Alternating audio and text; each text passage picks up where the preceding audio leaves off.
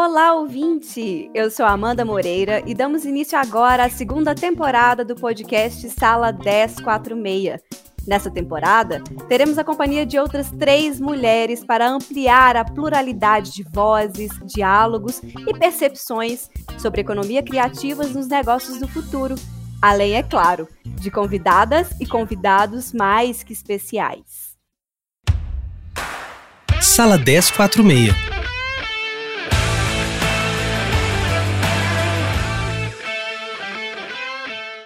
Para quem acompanhou nossa primeira temporada, eu estive com vocês junto com Diogo Horta.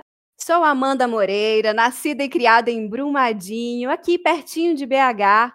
Sou pesquisadora de educativos, de museus e centros culturais. Amo arte e educação, amo vozes. Já estive muito jovem à frente de um programa de rádio e é muita alegria fazer parte desse, dessa segunda temporada novamente com mulheres tão inspiradoras como Gisele Costa, Priscila D'Agostini e Clarice Castanheira.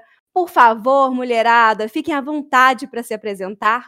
Olá, que alegria dividir esse podcast com essas mulheres maravilhosas e todos os convidados, convidadas e convidados incríveis que virão por aí. Eu sou Gisele, mulher preta, latino-americana, operária da sensibilidade popular, que divide a vida com essas maravilhosas e estou muito feliz de participar de todo esse processo e estamos aí na resistência da cultura, da educação, da formação para seguir. Seguimos.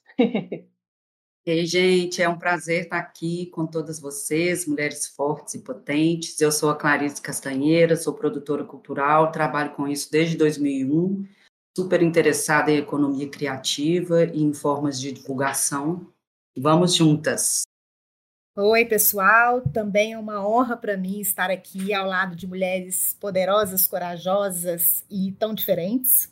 Bom, eu sou Priscila, é, eu tenho muita fé no mundo eu sou mãe de uma pré-adolescente de 12 anos e de uma criança de 2 anos. Eu sou muito apaixonada por pessoas, por gestão cultural e social, por novos negócios, pela cultura, pela educação, por inovação, por metodologias criativas e por novas formas de ver o mundo. Vamos lá! Então vamos lá, gente. O formato dessa segunda temporada vai ser um pouco diferente da primeira. A gente vai dividir cada episódio em dois momentos. O primeiro, em que vamos trazer as boas novas da economia criativa, levando notícias para inspirar e somar. E o segundo momento, em que teremos entrevistas com convidadas e convidados especiais sobre negócios e temáticas específicos em cada conversa. Então, vamos trazer notícia boa para dar um quentinho no nosso coração nesses tempos. É, vamos falar de acessibilidade. Estudantes desenvolvem programa que converte Libras em texto. Um grupo de estudantes do ABC Paulista desenvolveu um software de reconhecimento de sinais que converte a língua brasileira de sinais em texto. O programa utiliza sistemas de aprendizado de máquina e uma biblioteca de código aberto pelo Google chamado MediaPipe. O projeto foi apresentado como um TCC numa escola técnica estadual localizada em São Bernardo do Campo, no ABC Paulista.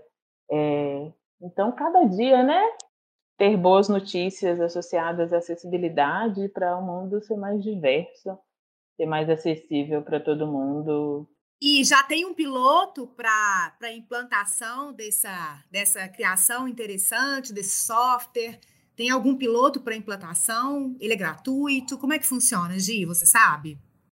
O grupo está trabalhando, né? É, eles iniciaram o processo é, em 2019, é, mas apenas em 2020 foi, inici foi possível iniciar a parte de programação efetivamente, é, devido à complexidade do trabalho. É, mas eles estão nesse processo, eles tendem também criar um aplicativo, né, para expandir isso para mais pessoas e para que a solução esteja realmente disponível para ser usada pelo público no dia a dia, né? É, eles lançaram um vídeo é, explicando como funciona o programa, é, já tem milhares de acessos, né, na, na plataforma de vídeos e é muito bacana, é muito bacana mesmo. É muito interessante pensar a acessibilidade com código aberto, né? Assim, você traz a acessibilidade também para o mundo da internet e as pessoas podem replicar essa ideia, né? Muito legal. Gi, notícia boa, além de ser compartilhada, eu acho bacaníssimo a gente dar esse acesso para que os nossos ouvintes possam também acessar e curtir e ter mais informações sobre essa informação que é tão relevante. Será que você pode passar aí o link para a gente, como que eles podem acessar? Claro, é, no, no canal da, da Escola Técnica tem muitos vídeos bacanas, tem um vídeo né, do software de reconhecimento de sinais, é, é Tec Lauro Gomes no YouTube. É Tec Lauro Gomes no YouTube. Beijo! Beijo para essa galera que fez essa iniciativa maravilhosa. É isso, né, gente? Acessibilidade, um mundo para todo mundo. E por falar em notícia boa, é, o Sesc em Minas lançou essa semana a revista Culturas, que é um produto de cooperação internacional com a Embaixada da França com o governo de Estado. A revista tem o, obje o objetivo de estimular ações de fomento, prática da reflexão cultural. Está muito interessante, muito conteúdo legal. Você encontra no portal do Sesc Minas revista Culturas, vale muito a pena. Tem vários artigos bem bacanas sobre esse momento que a gente está vivendo hoje. Revista Culturas é um sucesso, gente. Aproveita e dê uma olhada também nas edições anteriores para acompanhar um pouquinho sobre esse processo de parceria com a Embaixada da França. É, um beijo para toda a galera envolvida. Tem muita coisa legal, muito artigo interessante, muita troca de ideia. É isso, né, gente? A gente precisa falar é, sobre política cultural, a gente precisa entender o que, o que, que acontece nesse mundão e mais do que isso, né? É, na cena belo-horizontina, o que que tem rolado? Então, eu acho que a revista Culturas é um excelente, é um excelente material para conversarmos. E é interessante também que compartilhar conhecimento gera também aprofundamento e reflexão né? Ao invés de ficar passando nas redes sociais e ficar olhando as notícias de uma maneira mais superficial, é, o compartilhamento de informações hoje, o aprofundamento, é, torna-se cada vez mais necessário para uma postura reflexiva e transformadora. E além de ser relatos de experiência, né, são iniciativas, são experiências que acontecem, né, iniciativas locais é, que estão né, sobrevivendo nesses tempos de pandemia. Tem muita gente bacana da cena de Belo Horizonte. Então, vale a pena demais ler a revista Culturas. É, eu já dei uma olhadinha, assim, e tem umas imagens né, que dão um quentinho no coração, uma saudade, assim, um grande teatro do Sesc Paládio cheio, lotado de gente. Que em breve isso possa acontecer novamente, mas vale a pena, gente, vale a pena mesmo essa leitura. Inclusive, a capa da revista tem uma foto super legal, assim, que dá uma ilusão do teatro com o computador. Tá bem legal mesmo, vale a pena ver. Para fechar o nosso ciclo de notícias boas de hoje, vamos continuar falando de tecnologias que ajudam a nossa vida, né? É, a gente tem muito assunto bacana para tratar no nosso podcast e sustentabilidade também é um deles, né? A gente acabou de falar de acessibilidade e sustentabilidade para a gente ter futuro, né? A gente tem que ir fazendo agora para a gente ter um futuro. É... Então, uma dica da Forbes de seis aplicativos para adotar uma vida mais sustentável. Tem aplicativo falando né, da emissão de carbono, é... tem muito aplicativo bacana, assim, porque marcas e pessoas em todo mundo estão se aliando a esses pilares do ESG, né, o ESG, do social, ambiental e governança, é, que está cada vez mais usado para repensar as práticas cotidianas da mobilidade urbana, consumo, reciclagem, ao uso de energias renováveis, neutralização das emissões de carbono e preservações da biodiversidade. Então tem muito aplicativo bacana. Tem esse o Carbon Z, né, que da emissão de carbono.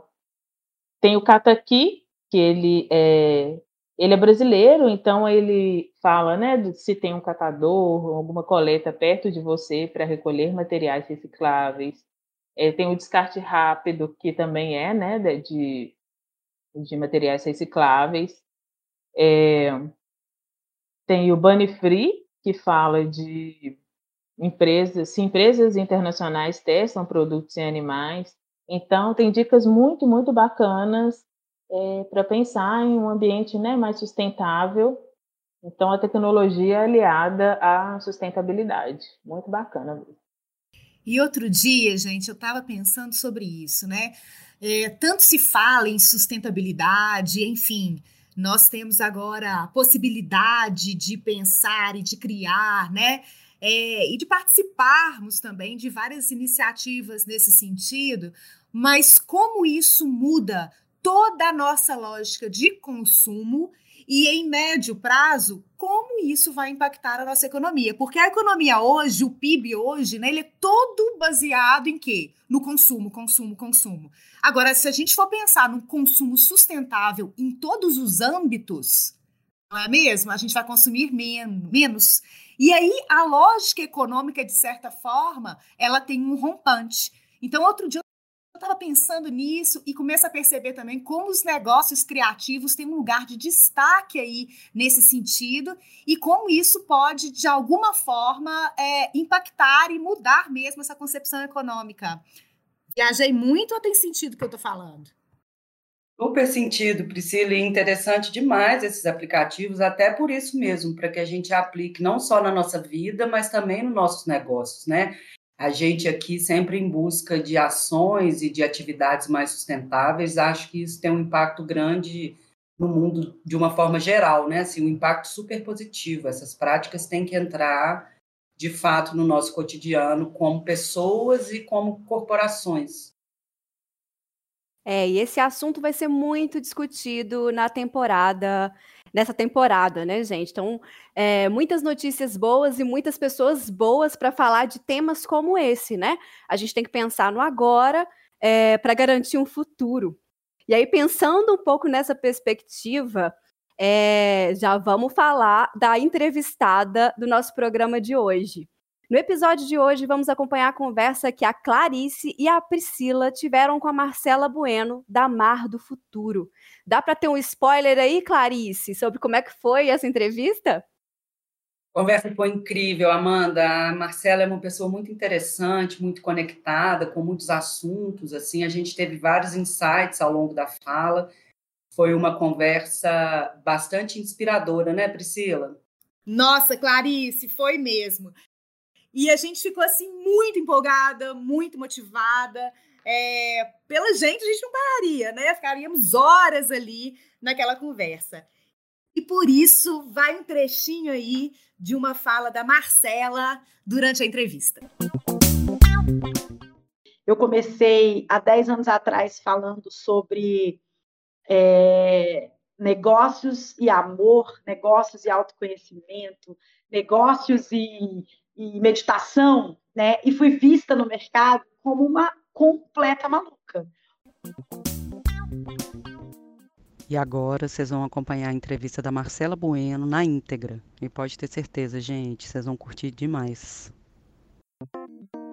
Para quem não conhece o Sessão 1046, temos várias oportunidades para ampliar e facilitar negócios por meio de um coworking em BH, assim como um conjunto de atividades formativas online. Para conhecer, acesse sesc.palladium no Instagram ou simpla.com.br barra Palladium. Pessoal, e a nossa entrevistada de hoje é a Marcela Bueno, fundadora da Mar Negócios do Futuro. Marcela, fala um pouco sobre você. Oba, obrigada, gente, por, pelo convite. Oi, todo mundo. Independente da hora que você esteja ouvindo isso, alegrias. Eu sou Marcela Bueno, uma parteira de negócios do futuro, alfaiate de produtos disruptivos, passo sob medida para marcas, empresas, pessoas que têm ideias, projetos. E trabalho aí há 17 anos com o novo, pisando num chão que ainda não existe e contando para todo mundo depois que dá para ficar em pé mesmo assim, desde que a gente crie asas. E eu chamo asas de criatividade. Marcela, mas que miscelânea interessante que você coloca aí, porque veja bem, você falou de parteira, você falou que é alfaiate Então, são, você está misturando presente passado para chegar no futuro? Isso que me veio, hein? É bem por aí. A coisa mais futurista que tem para a gente hoje é o agora. E a coisa mais moderna é o passado. Porque Uau. no momento em que a gente está vendo né, tanta coisa acontecendo é, para o rumo aí das tecnologias, dos algoritmos, né, que mais nos, o, que, o que mais vai nos fazer inovar é humanização, né? Humanizar, então, como um alfaiate, como uma parteira, como um padeiro, tudo isso aí vai voltar muito a ser falado a partir de agora, com tudo que a gente está vendo acontecer. A gente já está no futuro, né? Estamos em 2021, quem diria? Exato. Então, vamos iniciar esse papo com uma perguntinha que é a seguinte: branding do futuro. O que, que é isso? Cara, eu amo falar disso. Se estiver grande, vocês me chamam. Branding do futuro é para mim, porque eu tenho uma concepção que eu acho que é importante fazer essa abertura antes. O, o futuro é muito autoral. E a nossa percepção do mundo também é muito particular e é bacana respeitar essas coisas. Claro que a gente bebe de diversas fontes e tem várias coisas que a gente cita e mistura e tudo, mas essa visão é muito nossa, muito de cada um, né? E o meu jeito de, de falar de futuro e de responder a essa pergunta é, é muito em cima do que eu já fiz. Então, eu trabalho com comunicação, né, que é uma ciência e não uma ferramenta, há muito tempo, né, há pelo menos 15 anos no mercado mineiro e em todo o mercado nacional. E em comunicação eu pude perceber o quanto a inovação estava distante da nossa realidade. É, as empresas querendo comunicar muito bem, mas a gente com muito pouca pauta para se comunicar, porque é, principalmente eu que venho aí do caminho da publicidade, precisava né, comunicar algo muito interessante e essa coisa interessante não existia, era sempre mais do mesmo e muitas vezes feita de forma errada. E aquilo era muito complicado, porque a gente comunicar que algo é bom, maravilhoso, sendo que não é, é tem um nome muito engraçado e às vezes agressivo, mas não deixa de ser mentira, fake, né? Então a gente precisa. E aquilo incomodava muito. Então eu comecei a olhar para o modelo de negócio. E olhando para o modelo de negócio, eu comecei a perceber que existia uma revolução a ser feita muito antes desse, desse momento que a gente está vivendo de, né, de Covid, pós-Covid, pós-digital é, tinha uma revolução a ser feita na, na ética e na estética das marcas e dos negócios. Na ética, com relação a como a gente impacta o mundo e as outras pessoas e a nós mesmos, e na estética, com relação a esse cuidado com o outro, né? É, o que é bonito para alguns não é bonito para outros, e o mundo é diverso, não adianta a gente querer que todo mundo aceite um jeito só, né? Então, eu comecei a entender que branding do futuro são as marcas que vão começar a ter consciência disso e entender que a revolução precisa ser feita a partir delas, porque quando elas têm uma voz muito forte e elas é, comandam né, valores muito grandes, não só valores sociais, como valores financeiros também. É, tem aí um, vamos dizer, uma, um posicionamento que impacta e que é, perfila comportamento, né? Então, elas têm que puxar esse carro, não é mais uma questão de, ah, a marca legal fez tal coisa, é obrigação das marcas é, estarem em lugares de, de abrir microfones, escutar muito mais do que falar, entender onde está entrando, né? Então, eu acho que a, as marcas do futuro têm a consciência de que elas vão dando adeus àquela comunicação é, colonizadora, né? Que é faça, clique, agora, senão você vai perder, como se você fosse a última, como se você fosse quem, quem precisa delas. As marcas estão entendendo que elas precisam da gente e elas precisam também ajudar esse processo com a força que elas têm. Então é isso, marcas do futuro e o brand do futuro é o entendimento da comunicação como uma ciência. Como a gente vai conceituar a nossa marca? A que vende mais? Isso não me importa. A maior do mercado? Isso não me importa. Uh, ou talvez a, a, que te escuta, aí já começa a interessar, ou a que está realmente aberta a aprender, opa, aí já, a gente já começa a conversar. É, na verdade, se você for pensar, assim, pensando em tudo que você está falando, talvez, assim, deixar de ser uma comunicação de fora para dentro e passar a ser uma comunicação de dentro para fora. E aí vem a palavrinha mágica que é o propósito.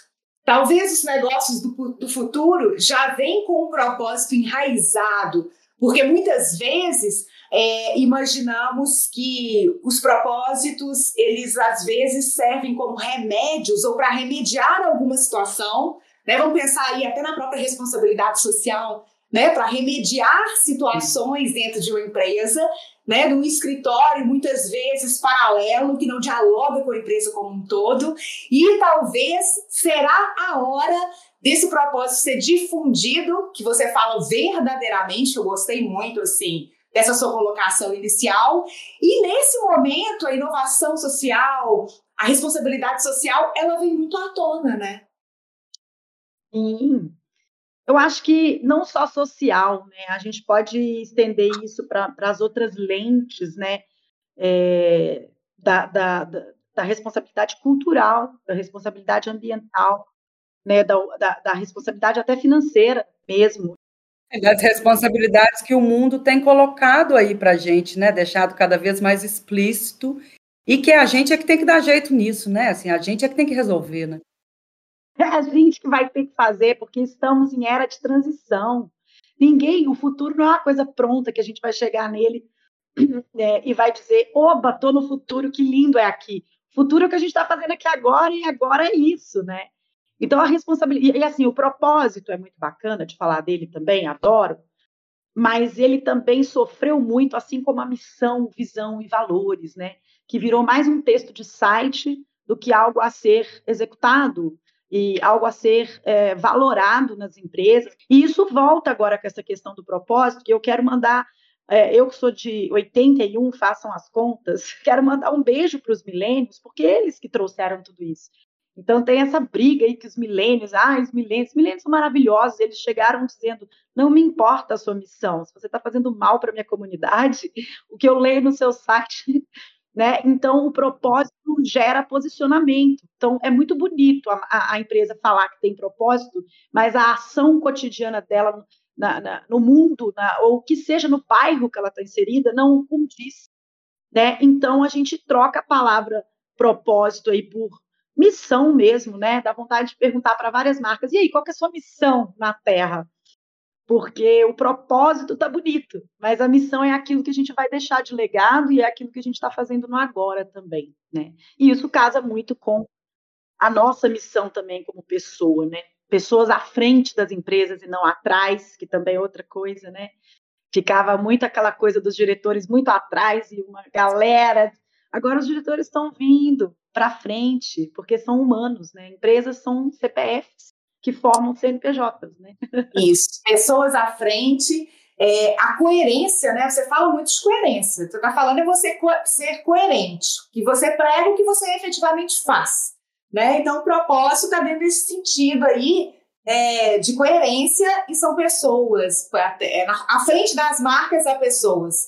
E Marcela, eu sou de 79, tá bom? Pode ficar tranquila? Estamos aí ah, juntas aí nessa geração. Sou a mais nova da turma, tô de 82. Apesar de que somos perênios, né? Que eu descobri há pouco tempo esse termo de uma blogueira, que os perênios são aqueles que não têm idade, estão sempre curiosos. Então somos todos perênios, todos perênios.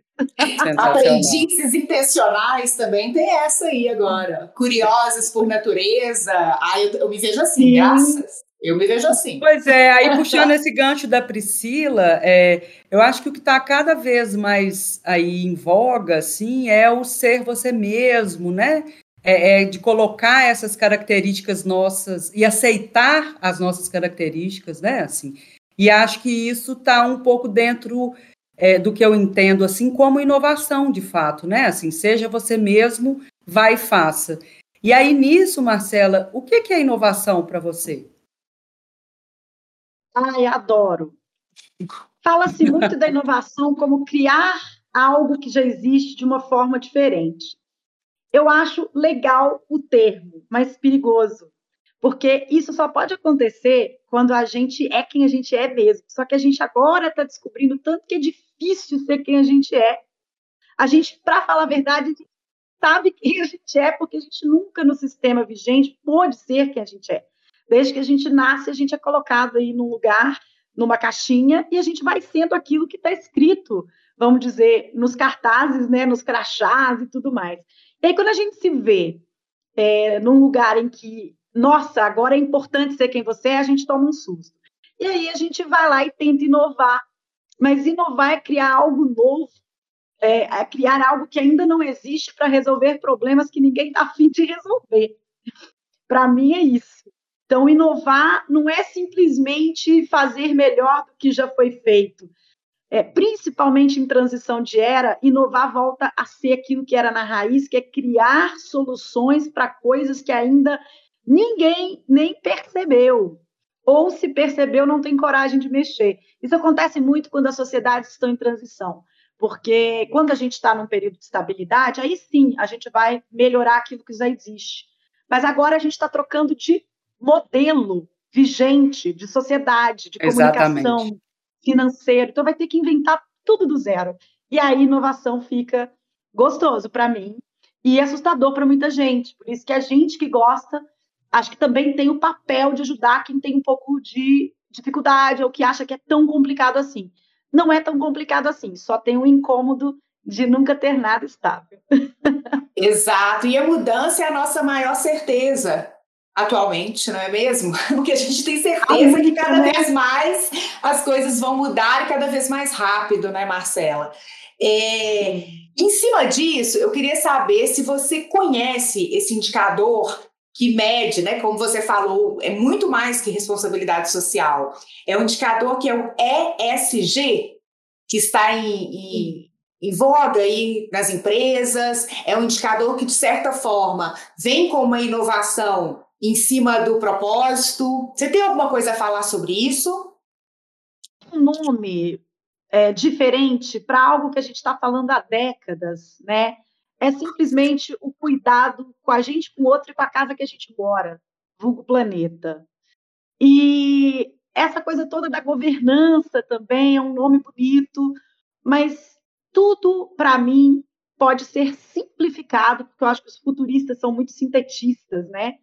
É, é, e a gente precisa ser sintetista num planeta com 7 bilhões e meio de pessoas e com tribos e tribos de, de, de milhares, milhares de, de, né, de, de facetas, mas assim, é o DCH, que é o design centrado no humano. É o humano é o centro de tudo. E, o, e se o humano é centro de, o centro de tudo, é, a diversidade tem que ser o centro, é, tem que ser a, a, voltinha desse centro. A primeira coisa do lado do, do, ser humano é a diversidade, porque a gente mesmo, né, não é a mesma coisa a vida inteira. Então, imagina isso numa sociedade completamente diversa e que agora que a gente está falando de temas aqui no Brasil, assim, que, que vai falar aí dessa questão toda de responsabilidade com uma visão estrutural da nossa sociedade, que vem de bases que precisam ser revistas, né? Porque muita coisa que a gente tem ainda está lá na era industrial, quando não está, né? Na era em que éramos colônia. Então, é tanta coisa para a gente mexer. Então, eu acho que é, são nomes legais, eu gosto, eu, eu entendo que é um movimento, mas para simplificar, é não pode machucar ninguém, não pode se machucar. Essas duas regras podem resumir tudo para as empresas, para as marcas e até para as pessoas. Isso, e comunica e inova sem machucar ninguém e sem se machucar também. Perfeito. E a partir de uma releitura do próprio passado.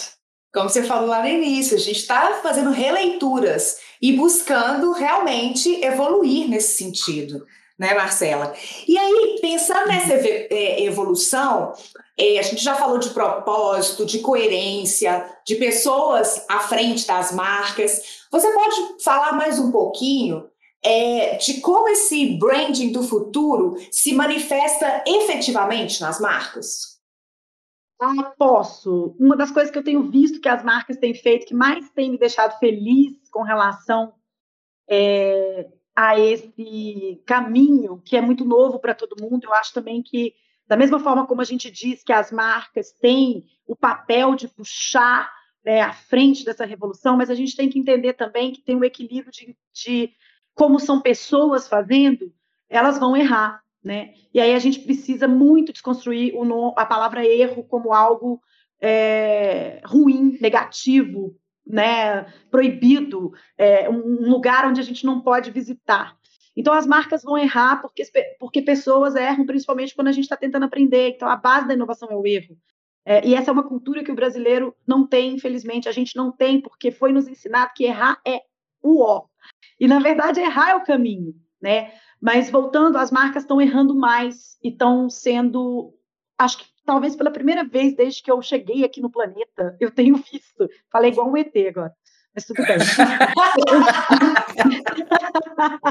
Falei igual um ET. Desde que eu pousei por eu aqui. Não sou eu sou humano. Eu sou um pouco maluca, mas não sou extraterrestre. Mas assim, eu tenho visto isso. Assim, as marcas elas eram impecáveis e o medo do erro fazia com que elas, inclusive, tivessem o melhor time do mundo para esconder qualquer deslize. E Perfeito. só agora, né, eu estou vendo as marcas mais humanas errando e falando, poxa, vacilamos mesmo, ensina a gente. Vamos abrir aqui um caminho para discussão, porque a gente errou. Isso, para mim, é, é, é, um caminho. E a outra coisa que eu estou achando incrível é investimento menor em, em, em, publicidade e investimento maior em ação. Então, se antes uma, uma, uma marca tinha uma verba destinada aí a, enfim, televisão enorme, não só porque não funciona tanto quanto funcionava antes, mas acho que também pela consciência mesmo.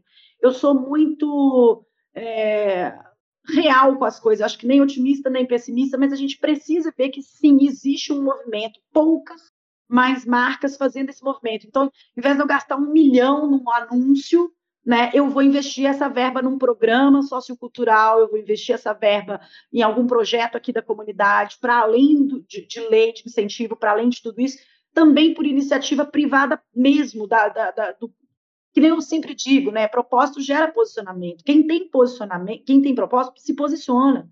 Então, tem muita marca que está diminuindo o preço, por exemplo, do próprio produto, né? Porque se 20, 30% do produto é o preço embutido da publicidade, quando eu tiro a publicidade, eu diminuo o preço e aí outras pessoas podem ter acesso ao meu produto, à minha marca, ao meu serviço. E eu acho isso, assim, uma fresta de esperança. Mas o dever de casa é bem maior do que isso. Tem muito mais coisa para as marcas fazerem e para a gente como um todo, né? Acho que toda a humanidade está se deparando com o momento em que a gente fala: é, não dá mais para usar essa roupa, não dá mais para usar esse cabelo, a gente vai precisar amadurecer, não dá mais para chorar espernear, a gente vai ter que enfrentar o que a gente mesmo criou, né? Que é um sistema e um formato, às vezes, muito estúpido, né? Assim, imagina, a gente.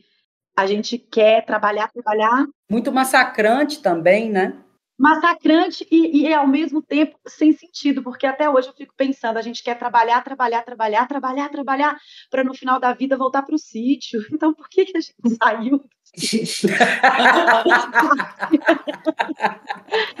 porque a gente foi lá e aquele tanto de coisa e depois a gente aluga um, um sei lá, eu não lembro o nome disso, mas assim, a gente aluga um espaço como se fosse um container, coloca todas as nossas coisas, fica pagando um aluguel para nossas, nossas coisas morarem na cidade, e a gente volta sem nada para o sítio e fala: pronto, atingi meu lugar, porque agora eu estou minimalista. Poxa, por que, que a gente não continuou aprendendo com as tribos, com os povos originários, né? Vamos olhar para o céu, é isso que importa. Nossa, está você... tão romântico.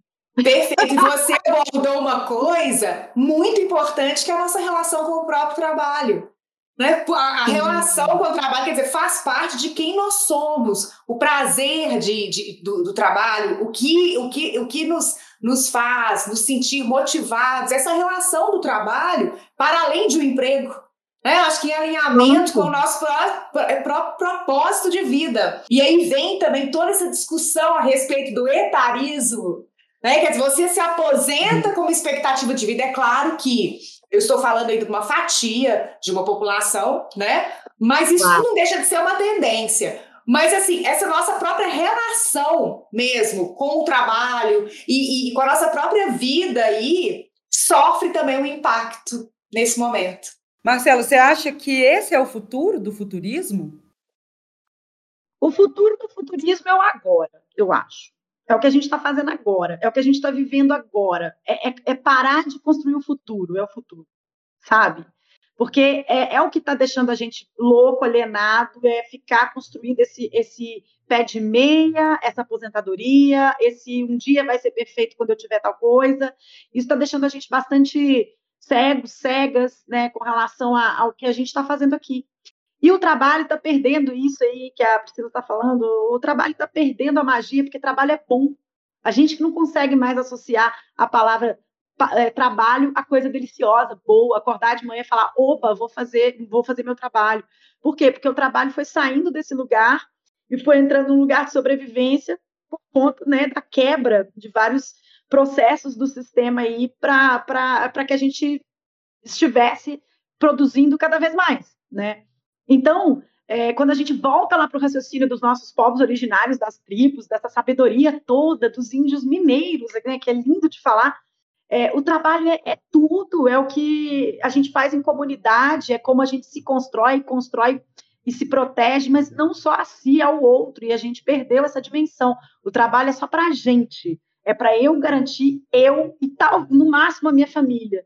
Mas o trabalho dos povos originários é para garantir o mundo, né? Tudo. Então é muito diferente quando você sai para trabalhar para você e para o mundo. Eu, eu particularmente acho que para o mundo é muito mais gostoso. Você está fazendo um trabalho é, que, que, envolve todos, toda, toda a Terra, toda a família né, universal.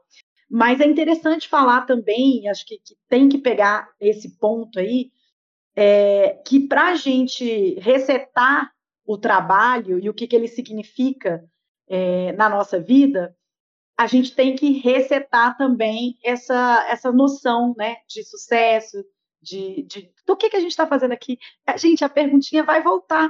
Né? O que, que a gente está fazendo aqui? Por que, que a gente está aqui? Não é possível que a gente está aqui só para pagar boleto. Sei que isso é cringe. A perguntinha é vai voltar. É, vai voltar. Isso é bem cringe ficar pagando boleto e eu concordo com essa, com essa, com essa opinião. É a gente veio aqui para muito mais que isso, né? Para muito mais. Ainda Mas, bem. Seria o futurismo, então, Novas experiências do presente? Novas, não apenas experiências, porque quantas vezes a gente não se pega vivendo dois, três, quatro anos no modus operandi que é para atingir alguma meta e a gente não está vivendo nem o básico, a gente não está indo, sei lá, no cinema. Quanto tempo, né? Que a gente não vai, né? o Sesc mesmo, tem coisas lindas para a gente assistir, e a gente se pega morando em Belo Horizonte três anos sem ir no Sesc. Por quê? Porque eu estou trabalhando muito, não tenho tempo. Então a gente não está uhum. experimentando nem a nossa cidade, a gente está sem ver um amigo há dois anos, sabe? Então Sim. eu acho que a gente pode aprender muito com essa geração que está vindo aí pulando de balão e mergulhando, é isso é viver, né? E, e não é tão difícil assim pular de balão. A gente que acha que custa um milhão, porque a gente está aqui focado em construir um patrimônio destruindo o patrimônio gratuito. Perfeito. Mas quando eu digo novas, não significam experiências que não existem, mas talvez novas experiências para a gente mesmo. A gente fica mesmo muito tempo fazendo a mesma coisa e de repente a gente vê que é tão simples mudar de, né, de, de lugar, mesmo estando no mesmo lugar. Né? Então eu acho que esse futurismo está sendo falado porque ele é uma forma da gente distrair da nossa própria ansiedade de ter que aceitar o agora. A gente com a gente. Aquela velha história, né? Assim, o Brasil é o país do futuro, né? Assim, a gente ouviu isso tantas vezes durante a nossa vida. E esse futuro que nunca chega, né? Assim, e aí agora é o contrário, né? Assim, não, o futuro não, é agora. Né? E o que a gente vai é fazer agora, agora né? Assim, o que a gente planta agora para a gente colher um futuro dentro aí dos parâmetros que a gente busca e acredita, né? Sim, eu amo isso do Brasil ser o país do futuro, porque de fato é. Belo Horizonte, por exemplo, é uma capital cosmopolita, extremamente tecnológica. Brasil é um, um, país incrível. A gente tem que voltar a entender isso com uma lógica mais humanizada e, e talvez deixar um pouco de lado esse discurso né, do Brasil ser um país ruim, ou que, enfim, a gente está passando por uma crise, como todos os países estão, como o mundo está, não tem Sim, sim, é uma crise mundial. Mas o brasileiro é inacreditavelmente criativo. Então, se a gente está aqui falando de inovação, se a gente está aqui falando de futuro, o brasileiro sempre foi inovador, sempre foi futurista, sempre entendeu como trabalhar com, vamos dizer, serviços e produtos intangíveis, sempre né? É aquele vendedor de milho na praia do Rio de Janeiro que vendia o milho com a sacolinha com um pedacinho de fio dental e depois passava recolhendo para não sujar a praia. Isso é década de 80, o cara estava lá na frente. Então, assim, eu amo isso no brasileiro, a gente, e a gente tem que né, entender que isso está no empreendedorismo, às vezes, mais, vamos dizer, alternativo, não é tão visto, vamos dizer, no empreendedorismo mais uh, vamos dizer, conservador, mas não deixa de ser o jeitinho brasileiro pro lado bom. E tem Exato, claro. Exato. E às vezes esse futuro, o Brasil é o país do futuro, ele só não pode estar naquele lugar lá no futuro, né, que a gente não enxerga. Ele tem que estar conectado com o nosso hoje, ele tem que estar abraçado, quer dizer, o futuro depende do hoje. Aí quando a gente vê uma conexão um sentido, tem sentido pra gente. Porque muitas vezes, às vezes essa frase soa para mim, muitas vezes, o, Brasil é o país do futuro que está ali, ó. Está ali escondido ali, ó. E esse futuro inatingível, inatingível, né? É sempre do futuro. Né? Exato. Então, né, então a quantidade de iniciativa que a gente está vendo de ajudar as mulheres em casa, as mães solo, as mulheres em situação de vulnerabilidade, as comunidades, tem muito projeto, tem muita gente ajudando, colaborando, pensando. Isso é inovação pura, gente, é inovação pura. Eu, eu, é, eu vi agora, recentemente, assim, foi bem no começo da pandemia que começaram a enviar cestas para uma comunidade, e dentro dessa comunidade, acho que se não me engano, era aqui em Belo Horizonte, eu não lembro, mas dentro dessa própria comunidade as pessoas começaram a se reorganizar para abrir as cestas básicas e otimizar para o próprio público. Então, às vezes, era um casal de idosos, eles tiravam, sei lá, o mingau e passavam para a família que tinha mais filho. Aí o outro, os idosos não podiam comer sal, eles tiravam o sal e passavam para quem tinha filho jovem. Eles reotimizaram as cestas. Eu nunca vi um aplicativo, uma, uma, um, né, um algoritmo tão inteligente quanto esse que foi criado ali, ó, assim, num pulo. E aí eles... É, e, e, muitas vezes a gente liga a inovação, a tecnologia, a coisas muito complexas, né? Assim, mas é, a inovação está no modo de fazer diferente, de pensar diferente, né? Assim, e a gente, às vezes, os pequenos artefatos aí dos povos originários ou né, do, das pessoas mais antigas aí de produção das coisas, aquilo é uma inovação, né? Assim, uma forma ali simples de fazer ou de resolver algum problema, né?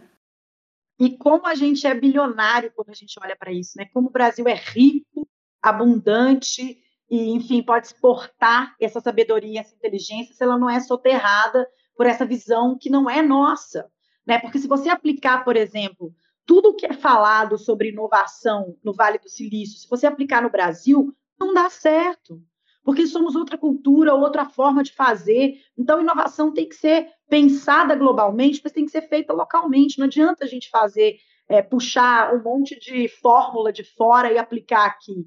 Nossa realidade é outra. E os nossos ancestrais sabem disso muito bem. Tanto que a gente tem jeitos de fazer as coisas que vêm dessa nossa ancestralidade linda, né? Muita coisa que a gente sabe fazer, executar, vem disso. E não tem coisa mais futurista do que o entendimento da volta do trabalho manual e do trabalho de cuidar do outro, né? A palavra do futuro é cuidar, né? Então, é, pode ser é, extremamente substituído aí por algoritmo, por robô, por tudo, mas o cuidar, o olhar, né? Um médico, quando ele olha e faz aquela, aquele check-up de 30, 40 anos de, de, de profissão, não tem algoritmo que copie aquilo, né? Você pode ter o que for, mas o cara olha e ele faz um uma conta ali que é uma conta humana, né? E aí a gente volta para esse lugar de cuidar do outro, de olhar para o outro. Então, qualquer profissão vai precisar ser cuidadora e qualquer profissão em qualquer mercado vai precisar ser comunicólogo também, porque a gente precisa aprender a se comunicar. E de fato, Marcela, de fato, as redes de apoio são inovadoras.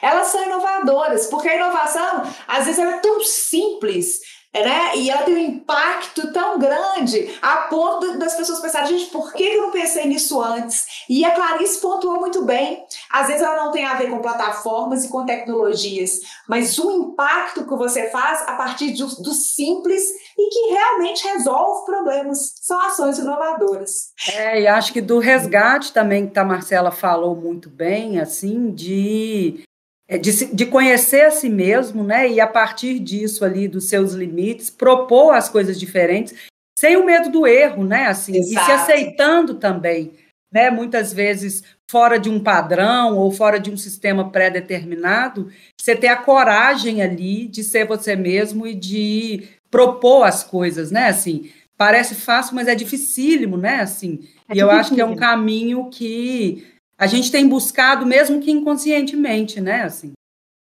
É dificílimo, mas a gente está descobrindo que juntos fica mais fácil. Quando a gente está sozinho, a gente realmente fica sendo visto como louco, como inocente, como, enfim, é, vários, vários adjetivos para quem trabalha com novo, né? A gente tem muito essa coisa de rotular como louco, quem está fazendo algo que nunca foi feito.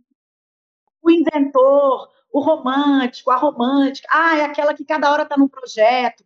Então é sempre muito pejorativo, muito negativo quando você é Sim. é criativo, né? E essas pessoas não têm apoio, elas são sempre vistas de uma forma negativa. Mas como que a inovação vai acontecer se eu me encaixo em papéis que já existem na sociedade? Impossível. Então é só quem saiu do papel que inovou. Então é só os loucos que inovam. São só os malucos que criam. Né? Então, os que se arriscam. E os que não se importam, né? Exato. Com o que vão pensar, porque. Exato, com o erro também, né? E aí aprendem na frente da gente, né? A gente pode aprender com erro. E aí a gente se junta. Aí a coisa fica bonita, porque já tem muita comunidade. Aí acontece. É, aí sim, porque já tem muita comunidade de aprendizagem colaborativa, muita comunidade de gente discutindo apenas, é, conversando, dialogando sobre coisas que a gente vai precisar mexer. Tem muita, tem muita gente se movimentando. Só que esse movimento ele é silencioso. Então a gente tem a sensação de que o mundo está acabando e que só as pessoas muito malvadas estão vencendo. Mas não é. Porque as pessoas não é. têm propósito, Exato. elas não têm tempo. É, e são muitas, são muitas, Marcela, são muitas, não é? São, é a maioria, senão a gente não estava aqui. Exato. Agora, Marcela, a inovação ou ela é irmã ou ela é prima de primeiro grau da criatividade. Fico pensando ainda no parentesco das duas. Nesse sentido, é uma coisa que me instiga muito são as metodologias criativas é, em todos os sentidos, né, para as nossas propostas, para, para essas profissões, para as nossas reinvenções, para as atividades no futuro a partir do presente, para as profissões e tendências, inclusive, que serão impactadas no futuro. E aí, nesse sentido, eu queria te falar de algumas metodologias criativas como design thinking. Ele ocupa lugar estratégico nas perspectivas de futuro ainda. Como é que você vê essa tecnologia e se essa metodologia já avançou desde a sua criação? Porque o design thinking ele ele não é nem uma metodologia e nem uma ferramenta, ele é um modus operandi de ver o mundo. Mas, para ele ser vendido, ele foi vendido como uma ferramenta, como uma metodologia. Até aí tudo bem, quando ele está no momento de ser pulverizado, como design thinking, ser pulverizado, ser, enfim, divulgado para as pessoas começarem a, a conhecer. Mas para ele ser é, executado, realizado, ele precisa ser visto como uma lente que você coloca. E essa lente, em cada pessoa, vai fluir de uma forma, e é por isso que funciona. Então, eu acho que ele não tem muito, ele é uma coisa autoral, é como se você realmente é, absorvesse o que o design thinking traz, que é literalmente o pensamento de resolução, o pensamento de desenhar algo que resolva um problema. E aí você aplica do seu jeito e na sua no seu ambiente. É aí que o bicho pega, porque a gente aplicar o que a gente viu lá ou aqui não necessariamente funciona. E aí a gente acha que o problema está na ferramenta. Aí a gente volta a estudar. A gente ressignifica isso tudo. Então, ele é como se fosse uma lente aberta. Eu vou falar método porque é uma maneira de fazer, né? É o como fazer, né? Então, por isso, nesse sentido que eu falo metodologia. E ela é aberta, ela não é engessada não, tá? E aí, em cima desse, dessa lente toda que você coloca, a gente traz pra gente, a gente traz para um contexto e aplica. Isso. Porque, por exemplo, toda a, a, a construção do, vamos, vamos falar do SESC, toda a construção do SESC, o legado cultural que ele tem na cidade, a importância do SESC como um equipamento que leva tanta coisa para a gente. É, não tem como a gente trazer uma fórmula, a gente precisa pegar lá o que o design thinking traz e, e, e jogar. Aí a gente percebe, por menores, que só a história do SESC na cidade tem, gente, não tem outra, sabe? É, como que ele permeia o imaginário da gente, as nossas memórias, Completamente, assim, da infância e de uma série de lembranças, de memória afetiva, né? Memória afetiva, como que ele impacta a cultura, gente, é profundamente em Minas. Então, assim, é importante a gente entender isso. Aí, o design thinking, por isso que eu tenho, assim, feito esse, esse, esse esforço de falar do design thinking no café da manhã, ou, enfim, na janta, para a gente entender que tem que ser uma coisa do nosso cotidiano, igual escovar o dente, igual olhar para o céu, igual meditar, que é também uma higienização. Design thinking, olhar para o mundo e falar, bom, isso que está aqui não está tão legal, deixa eu ver como é que eu melhoro. Para deixar para a próxima pessoa que vai passar, não é para a próxima geração. É para a próxima pessoa que vai passar na rua, atrás de você. Sei lá, uma coisa no chão e que pode machucar alguém, tire. Isso é design thinking, né? Então, sabe aquela frase que a gente escuta muito, que é tipo assim, ah, não mexe com isso não, deixa do jeito que está? É a antítese do design thinking. O design thinking é justamente assim, por que não mexer nisso? Aí alguém fala assim, ah, porque já deu certo, tá paradinho aí, não mexe que tá parado. Ah, mas podia ficar suspenso. Ah, não, não mexe sabe? Não, e é a gente fica chateado, né? Quando escuta, a gente fica chateado, conta até três e vamos reverter isso, não é isso? Você tem essa sensação? Tem essa sensação todo dia. A gente precisa, sabe? E, é uma forma de ver o mundo também que fica gostoso viver. Porque aí você tem, você tem, vamos dizer, desafios o dia todo. Como a gente pode trabalhar a educação daqui para frente? Porque vai ter que mexer. É, como que a gente pode ser melhor? Vai ter que mexer. Como que a gente pode assistir filme é, deitado? Alguém já inventou um jeito, entendeu? Então, assim, tudo, tudo, gente, tudo. E outra coisa, na, na, própria e na própria perspectiva de gestão também, a gente né, acho que utilizar métodos mais criativos, é, eu acho que eles estimulam inovação e estimulam erros também, mas estimulam inovações, rompimentos, impactos. Eu acho que a criatividade, eu acho que ela tem que ser transbordada e, e expandida em todos esses segmentos nesse momento, hum. assim. Né? E nas empresas, o design thinking tem trazido isso. Assim, nas empresas, ele tem trazido essa noção de um pensamento coletivo de criatividade. Perfeito. Coletivo e multidisciplinar, certo? Sim, e com todos, porque antes tinha muito aquela coisa de as iniciativas de inovação virem da diretoria. E agora eles estão entendendo que as iniciativas de inovação têm que vir da, de quem está na linha de frente, né? que a gente chama de quem está no balcão. Porque é quem está no balcão que sabe. E aí inverte, né? Então eles começam a inovar, eles vão conversar direto com a casa, com todo mundo que está dentro. E aí, galera, o que, que, vocês acham? E aí vem dos funcionários de 30, 40 anos de casa as ideias mais sensacionais, porque os caras têm, né? As pessoas têm, vamos dizer, é, material. É a vivência que... cotidiana ali, né? Da coisa acontecendo ali, vendo a coisa acontecendo, né? Aí eles fazem o que a gente chama de Open Innovation. Eles fazem alterações mínimas em coisas que né, garantem um, vamos dizer, um, uma economia enorme para a empresa, melhoram aquele produto, aquele serviço ou qualquer coisa assim, impacta para melhor a sociedade, tudo melhora e às vezes é uma coisa assim boba, sabe? Então, e isso não era ouvido antes por conta de uma, vamos dizer, de uma forma de gerir muito é, é, tradicional, né, que vinha da era industrial, portanto, a gente imitava muito aquele, aquele europeu da era industrial, o italiano, o jeito de fazer do italiano, a empresa italiana, ou a empresa que era muito séria, muito austera, porque é uma realidade europeia, que no Brasil não tinha essa realidade. Mas a gente ficou com esses cacuetes, então não pode dar ideia. né? Tem o diretor que tem que dar ideia, o gerente que tem que dar ideia, só quem está lá em cima. E assim se perdeu muito. Então, agora eu acho que todas as organizações, as empresas estão percebendo isso. Quando você aplica o design thinking como lente, mas uma lente para todos, todo mundo ganha, porque também não adianta só alguém estar tá vendo a inovação. Todo mundo tem que estar tá vendo que é possível aquilo ali acontecer. Né? Uma lente acessível com várias possibilidades aí de, de inserções e de e de conhecimentos envolvidos que vêm das pessoas diferentes, porque quanto mais diferente e diverso, melhor e mais potente esse processo. É. Exatamente. É, eu tenho, eu estou pensando aqui nessa nossa conversa em, em duas coisas assim que acho que é o que está ficando para mim aqui profundamente, que é o exercício da escuta cotidiano e dificílimo também, e o autoconhecimento, né?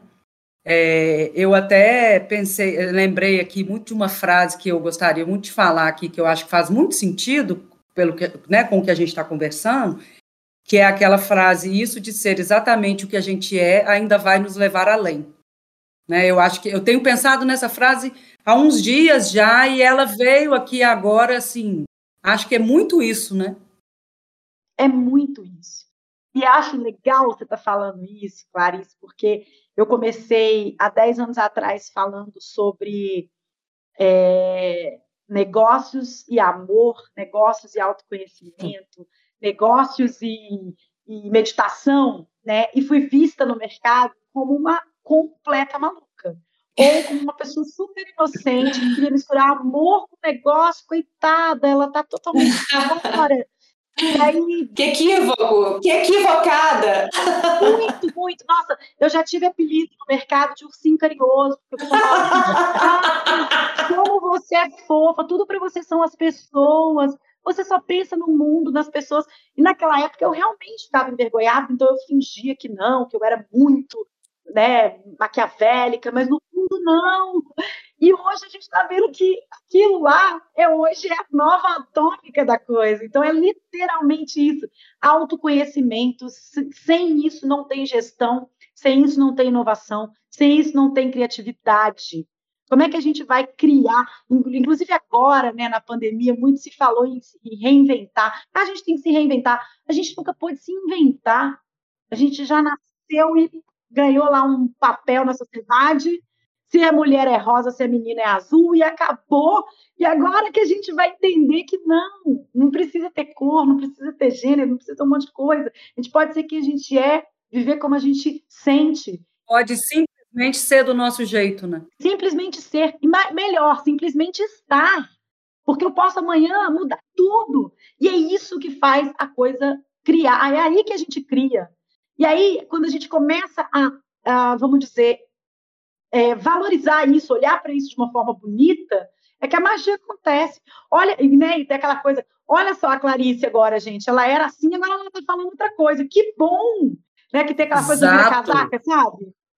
Sim, que bom sim. que ela pode mudar, que bom que ela pode mudar, que ela tem esse direito de mudar, né? Porque claro que a gente precisa planejar alguma coisa que tem que ter um norte, porque senão a gente fica um pouco perdido. Mas a gente planeja para replanejar com toda, com todo direito também, né? E nesse momento que ninguém tá bem, quem tá bem? Vamos combinar? Tem alguém assim muito bem, né? Mas nesse momento que tem de positivo nessa história é essa reflexão sobre essa leveza, essa capacidade que a gente tem de se movimentar e de mudar, e de poder mudar e poder se inventar. Não vou nem falar reinventar, gostei disso. E poder inventar e poder discutir e se aproximar do outro e trabalhar a diversidade. Então, se tem alguma coisa positiva nisso tudo, eu vejo como esse, com esse momento de, como esse momento de reflexão, que eu acho que cada um está tendo o seu, né? E essa, e essa, e essa força e esse momento a gente mostrar também um pouco quem a gente é. E acho também que é isso que a Marcela pontuou, que é muito interessante, assim, a energia de cuidar do outro ela é muito poderosa, né? Assim, Nossa. Ela é, ela reverbera para o outro, ela reverbera para você, né? Assim, então eu acho que dentro disso né? tudo também, sim, sim, é uma energia poderosíssima. Eu acredito muito na, nisso, assim, a, a, não é simples, né? Mais uma vez dizendo, assim, é uma, são tarefas que a gente tem que ir automatizando na nossa vida e, e refletindo e se, se forçando para executar, Mas quando isso se dá, essa energia é muito poderosa, né? E ela conecta tudo de novo, né? Porque a gente está desconectado com a gente, está desconectado com o outro. Então, assim, quando a gente se junta e acha cada um de um, cada um diferente bom, aí tem magia acontecendo, né? A gente está junto falando, poxa, você pensa assim, que bom, né? Em vez de, nossa, você pensa assim, não fale mais comigo, vou te cancelar. Não, é o contrário. Poxa, nunca tinha visto desse jeito. Tem jeito de pensar desse jeito, né? Eu tenho visto agora as pessoas falando, acabei de descobrir que existe uma voz na cabeça, mas que tem gente que não tem essa voz, tem gente que só vê o pensamento, não ouve. E tem gente que ouve. Olha que loucura. Agora que a galera está descobrindo isso, é, eu também não sabia, claro, eu penso, eu, eu tenho uma voz na cabeça. Inclusive, ela fala bastante. tem gente que não, tem gente que a cabeça é silenciosa. E aí, quando a pessoa vai pensar ou criar algo, é uma tela branca em silêncio. Eu falei, ai meu Deus, que lindo! Não sabia. Então, cada um é um mundo. Né? E assim, gente, tudo é um grande desafio. É claro que isso tudo é uma perspectiva. Acredito que é o que a gente tem de mais positivo nesse momento tão difícil, mas não deixa ainda de ser desafiador. Nós estamos aí no meio desse desafio, né? Não é nada tão simples. Né? Se bem que é simples, né? Cuidar do outro é tão simples, né? Que não é simples. Não é assim, exige um esforço, exige esforço, né? Por que será? É, mas, mas, estar para, né? Já é um caminho, Perfeito. né, Marcelo? Afeto é a palavra, afeto. Não é tão difícil assim. O negócio é que a gente foi se distanciando por vários motivos e o afeto foi ficando cada vez mais estranho em qualquer ambiente, principalmente no ambiente profissional, né? Perfeito, Onde é isso aí. afeto pelo outro significa que o outro vai te destruir, né? E você vai sair. Então aquele olhar, aquele olhar do outro como um inimigo constante que começa lá no colégio, vai para a faculdade e vai para o mercado de trabalho, fez com que a gente engolisse a seco o afeto, porque o outro é sempre o cara que pode tirar seu emprego, ou enfim, que pode tirar sua carreira, então a gente foi engolindo o afeto. Mas o afeto não é difícil de ter, né? É olhar para o outro e falar que bom que você está aqui, mesmo que você tenha ficado, sei lá, você pegou a minha vaga e eu não consegui. Que bom, tá tudo certo, porque vai dar para todo mundo. E essa questão da colaboração toda, gente, a gente fala de economia colaborativa, né? não é o momento da economia colaborativa, até que ponto, né, o concorrente, essa noção de concorrente também, de concorrência, ela não, ela não ainda existe, mas ela está sendo reinventada também, de certa forma, está sofrendo algum impacto, né? Totalmente. Porque o, o, é engraçado, o design thinking ele foi criado para soluções, né? Ele foi pensado para soluções, mas ele foi muito usado nas empresas para inovar porque a concorrência estava chegando perto. Então a visão de inovar era para isso, né? Só que agora com a revolução que a gente está vivendo, com a transição de era, de uma era industrial para uma era pós-digital, porque a gente não está nem na digital mais, a gente já passou na pós-digital, e tem gente achando que, pensando se colocar um site na internet vale a pena. Assim, não dá nem tempo mais de falar disso. Mas, assim, agora, com a revolução, é, a gente começa a entender que não, é, inovar não é para destruir o outro, não é para ter um, vamos dizer, um, um, um, um diferencial competitivo. Inovar é porque a gente vai precisar inventar outro jeito. Então, não tem mais concorrente, tem um co-criador com você, porque tem 7 bilhões de pessoas, não tem mais jeito de você querer 7 bilhões. Então, se você está fazendo uma coisa que outra pessoa do seu lado está fazendo, todas duas vão conseguir vender para todo mundo, para muita gente. Esse pensamento eu nunca consegui muito entender, mas ele é muito colonizador. Esse pensamento do tipo assim, eu quero que a minha empresa venda 40 bilhões, ela vai estragar alguma coisa, se ela se for para ser assim. Ou o meio ambiente, ou a cabeça das pessoas, ou os dois, né? Agora, se você vende de forma mais tranquila, né, e tem mais pessoas fazendo isso, o equilíbrio desses mercados inteligentes acontece num fluxo, né? Como era uh, nas, nessas feiras antigas lá, do, do, a gente volta lá mesmo, gente, no, no, no como chama? No escambo. a gente troca? No escambo. No escambo. Ou na tribo.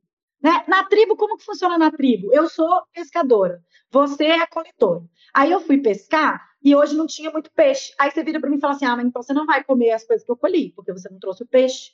Não existia isso na tribo. Era o contrário. Ah, você não conseguiu peixe? Poxa, que pena, que bom que eu colhi muita coisa, toma aqui metade do que eu colhi. Aí no dia seguinte, não tinha, deu geada, o cara do peixe ia lá e falava: toma 7 mil peixes aí a mais para você. E essa troca era através do afeto. Então, eu não preciso de cinco peixes, deixa eu te dar três, porque você tem três filhos, eu não tenho nenhum, então eu fico com um. Isso aí que é o que a gente chama hoje de economia Dunnett, mas aí já é outro assunto, para outro podcast. E a gente está aqui na primeira temporada, não, inaugurando a segunda temporada, não é isso? Exatamente, Acredito isso mesmo. Então, depois a gente pode falar de economia Dunnett. Perfeito, já tem um assunto para mais. Marcela, então, muitíssimo obrigado pela sua presença. Foi um prazer ter você com a gente. Valeu, gente, foi delicioso. Vamos sempre inovar aí, águas novas. Vamos juntos e juntas fazendo algo diferente que solucione coisas boas para o mundo. Esse podcast é produzido pelo Sessão 1046, o primeiro coworking em um espaço cultural no coração de BH. No Sesc Palladium, acompanhe os próximos episódios. Nos trabalhos técnicos desse episódio, tivemos Renato Cordeiro e Israel Levi, e na direção e roteiro, Diogo Horta. Sala 1046